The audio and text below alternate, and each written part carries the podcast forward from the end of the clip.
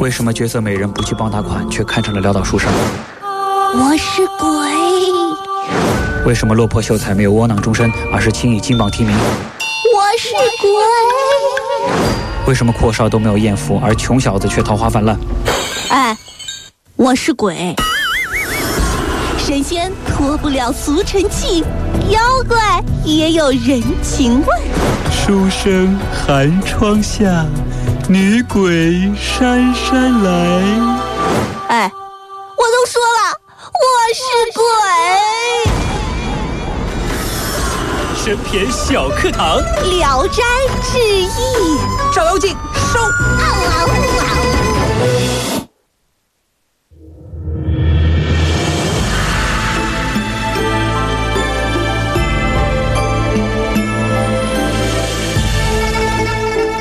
欢迎来到神片小课堂，今天来说一说神片《聊斋》的第五回《聊斋之柳秀才泄密，并非无代价》。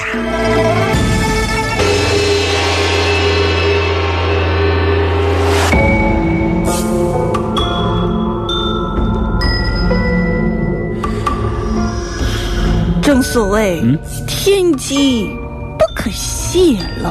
对于掌握天上绝密信息的神仙，如果随密呃泄密，可能带来严重的后果。不啊然我泄了密，我干什么去？哎呦呵，咱们得一竿子知道明朝啊，说这个年间啊，青州、兖州发生了蝗灾，蝗虫啊，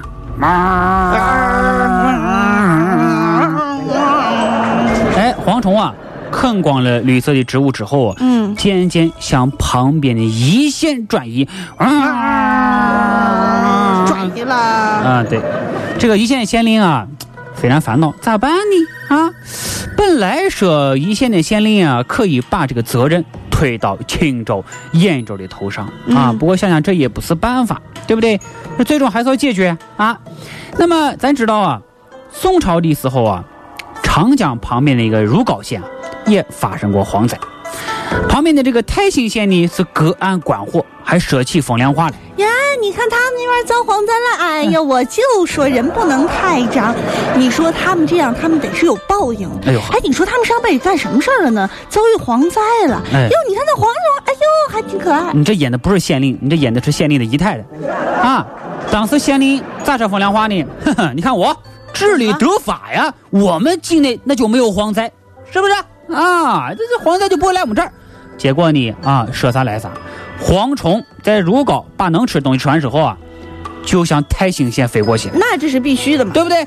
泰兴县令一看，哟哟呵，哎，神来了呀！连忙耍赖，就说这这这蝗虫，这蝗虫是如皋的蝗虫啊，这这从如皋跑过来的啊！你如皋县令管理不力，所以把我害了。然后呢，这写封信啊给如皋县令，你好，你好，请你把你们的蝗虫带回去。如皋县令呢也生性诙谐，给这个泰兴县令啊也回了一封信。他怎么说的？你好，哎，蝗虫本是天灾，并非鄙人不才，既从鄙县飞去，还需贵县押回。啊，这个啊，泰兴县令一看这信啊，哭笑不得，你们俩这聊 QQ 呢？是不是？你咱俩这么一聊，这以后聊出感情怎么办？啊，咱俩这聊工作呢，是不是？我是听说过压过犯人，没听过压蝗虫，蝗虫怎么压呀？是不是？这事儿一也一度啊被引为笑谈啊。后来泰兴县令还得到一个压黄县令的绰号。那么当时这个一县的县令啊，就是不知道咋样预防这蝗灾，又不想做压黄县令，没有办法，啊为所迷信嘛，一味的求神拜佛啊。结果呢，烧了几天香之后，你猜怎么着？嗯梦见一个浑身绿色儿、额冠博带的秀才，告诉一线县令：“我跟你说，明天将有一个人骑着健壮的母驴子的妇女，这个不是，人等一下，骑着什么玩意儿健壮的母驴子，啊？一头驴，这必须是母的。骑着我的小毛驴，我哪儿也不去。对，而且必须很健壮，是驴里面的女汉子。这个人他不是一般人，他就是蝗虫之神，你可以简称他为蝗神。然后你哀求他，你就可以幸免灾难。我现在简直不敢相信这是蒲松龄写的。哎，还真是。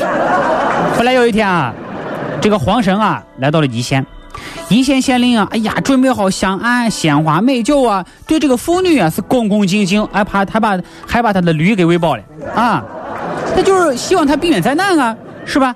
结果这黄神啊，知道他这次行动泄密了。我们说神仙的心啊，也是肉长的。看到一线县令苦苦哀求，黄神也下不了手，结果答应放一线一马。不过呢，他却非常恨那个秀才，因为秀才泄露了天机，要找我秀才算账。啊，真是的啊！仗义每多屠狗辈，百无一用是书生啊。结果第二天啊，蝗虫铺天盖地的飞来，这些蝗虫并不是到田里吃庄稼，你猜干嘛来了？干嘛来了？飞到柳树上去，把柳树叶吃的是干干净净。啊，旅游来了啊！这个一县县令最后才明白，提醒他为个好心人柳秀才，原来就是柳树之神。你看柳秀才就柳树之柳树之神啊。那后来柳秀才不是死了吗？哎，对，这被钉死了呀，是不是？被黄忠钉死了。这叫舍己救人呐！啊，他为做好人付出惨重的代价，受到了黄神的残酷的报复。黄神执行任务的时候偷工减料，并且对泄密的柳神打击报复，却没有受到相关的处分。好像这样的事情啊，很多神仙都做了不少，结果呢，依然是悠悠自在，没有得到相关的处分。只有刚才我们说的《西游记》里面的泾河龙王因此丢了脑袋。唉，这叫什么呢？这叫嗯，害己害人呐！多行不义必自毙，no 作 no 带啊！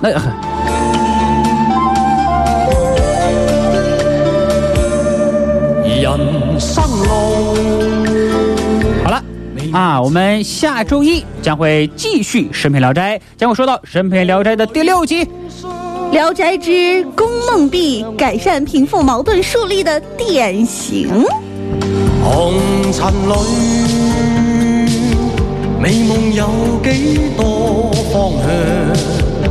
找痴痴。